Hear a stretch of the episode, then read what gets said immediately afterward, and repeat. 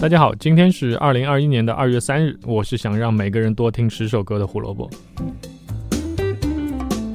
胡说音乐历史节目每天更新，想知道每天的音乐小故事，记得关注我们在 B 站、荔枝、网易云还有小宇宙上的账号。找到我们的方法很简单，搜索“胡说音乐历史”或者是“火救湖电台”，关注那个账号，你就会得到推送了。嗯，不知道做到现在，大家有没有多听十首歌呢？第一次坐飞机的时候，大家有没有想过，如果飞机出了问题，我们会怎么样？现在每次起飞前，航空公司都会对飞机做好万全的这个检查，但也并不代表说飞行事故就一定不会发生。今天我们要讲的就是一场空难。一九五九年二月三日，一架从美国爱荷华州的 Clear Lake 飞往明尼苏达州的 Moorhead 的飞机，在起飞后不久就发生事故坠毁，一名飞行员和三名乘客全部死亡，一代摇滚明星 Buddy Holly 就在其中，当时他只有二十二岁。有人会说，这也没办法呀，碰上这样的事情，只能说 Buddy Holly 的运气不好。确实，事故肯定是会有些偶然的成分在，但是听我说完接下来的背景情况。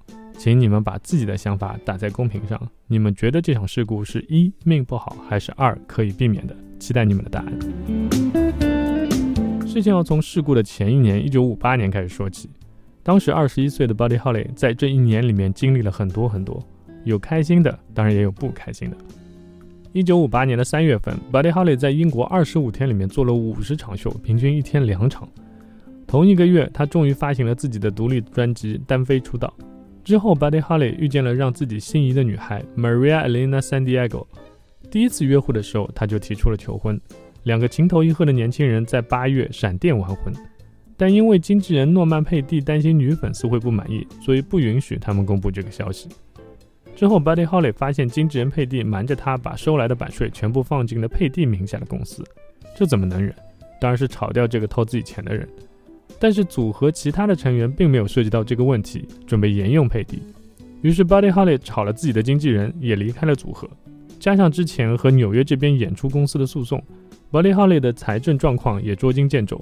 为了赚钱，Buddy Holly 决定重新组一个乐队，再次开始自己的巡演。新的巡演合同是和通用艺术家公司签署的。当时的 Buddy Holly 的名气已经很大了，有很多选择。那唯独选择这家公司，是因为他们正在计划接下来的英国巡演的演出，那有更多的钱可以赚。这个选择其实也并不难做，选择是不难做，但这个钱就不太好赚了。这个名为 Winter Dance Party 的巡演一共二十四站，第一站是一九五九年一月二十三日在威斯康星州的米尔沃基，最后一站是二月十五日在伊利诺伊州的斯普林菲尔德。我来帮大家做一道非常简单的计算题：二十四站巡演。一共二十四天，也就意味着没有休息。没有休息也就算了，这二十四个演出的地方还分散在七个州，有时候两天要巡演的地方距离超过六百四十公里，而且那还是在冬天。乐队不得不把大部分的时间都花在了路上。当时美国的洲际公路体系还没有造好，所以巡演的车辆只能走在泥泞的乡村道路上面，一开就是十到十二个小时。不过，Buddy Holly 好歹是摇滚明星，车辆设备应该还行吧？开着暖气睡睡觉就过去了。虽然舟车劳顿避免不了，但也不会太辛苦嘛。嗯，我一开始也是这样想，但是我们都错了。为乐队准备的巡演车就是那种翻新过的校车，所以时不时会出故障。开始巡演的十一天里面换了五辆车，而且所有的演出人员要自己负责装卸设备，所以没多久乐手们就开始出现了流感、冻伤各种各样的问题。疲惫不堪。二月二日完成了第十一站的演出，被巴士问题搞烦了的 Buddy Holly 为自己和乐队租了一架飞机，这样他和乐队将节省路上的时间，挤出一些休息的机会进行休整。那是一架一九四七年造的单引擎飞机，可以坐一个驾驶员和三个乘客。那这时候问题来了，这三个死亡名额是怎么决定出来的呢？当时巡演的阵容除了 Buddy Holly 乐队的五个成员以外，还有三个新人。其中一个新人 J.P. Richardson 因为得了流感，所以他征得了 Buddy Holly 乐队贝斯手 Jennings 的同意以后，坐了一个位置。当时 Buddy Holly 还和 Jennings 开玩笑说：“祝你们巴士一路吹风。”而 Jennings 则回了一句让他自责一辈子的话，他对 Buddy Holly 说：“祝你们的飞机坠毁。”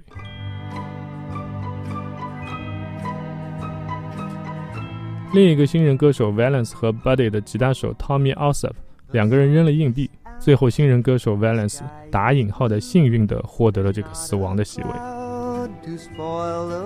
飞机在一九五九年二月三日的零点五十五分起飞，五分钟后就失去了无线电联系，因为一直没有消息。早上另一架飞机开始沿着原定的这个路线进行查找，在九点三十五分的时候发现了飞机的残骸，就在离飞机场不到十公里的地方。后来，据美国民航局调查，飞行员彼得森拥有超过四年的飞行经验，累计飞行时间超过七百十一小时，但是他没有通过仅需要参考仪表进行飞行的资格。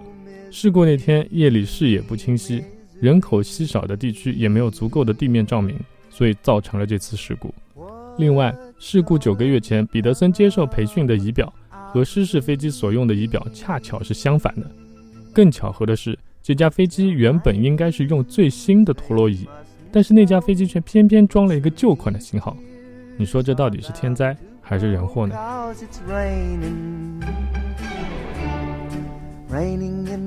摇滚历史上有过无数的飞机失事，带走了许多摇滚明星的生命和音乐。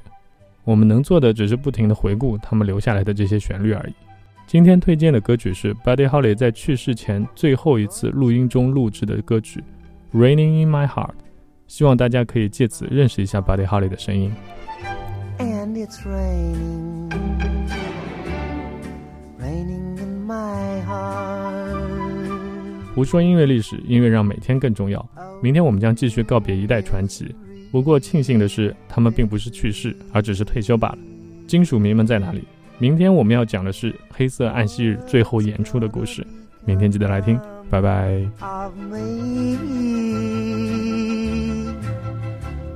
I tell my blues they mustn't show, but soon these tears are bound to flow, cause it's raining,